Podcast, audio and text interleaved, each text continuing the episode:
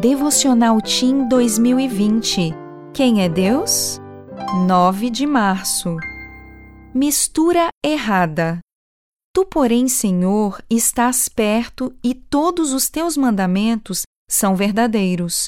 Salmo 119, 151. Experimente colocar água e óleo juntos.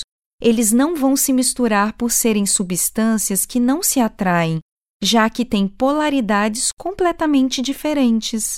Do mesmo jeito, misturar verdade e mentira não dá certo.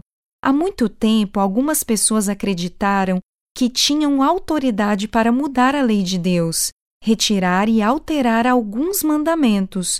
Jesus nunca deu essa autorização para ninguém. Ele mesmo disse: Não pensem que vim abolir a lei ou os profetas. Não vim abolir, mas cumprir.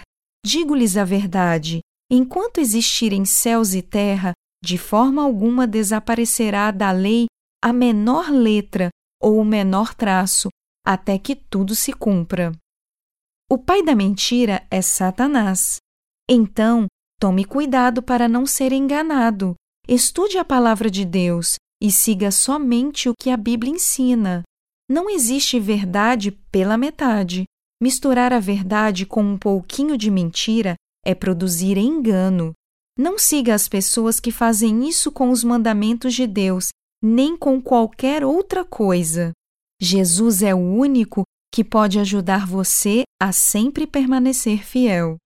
Eu sou Ariane Oliveira, trabalho na Casa Publicadora Brasileira.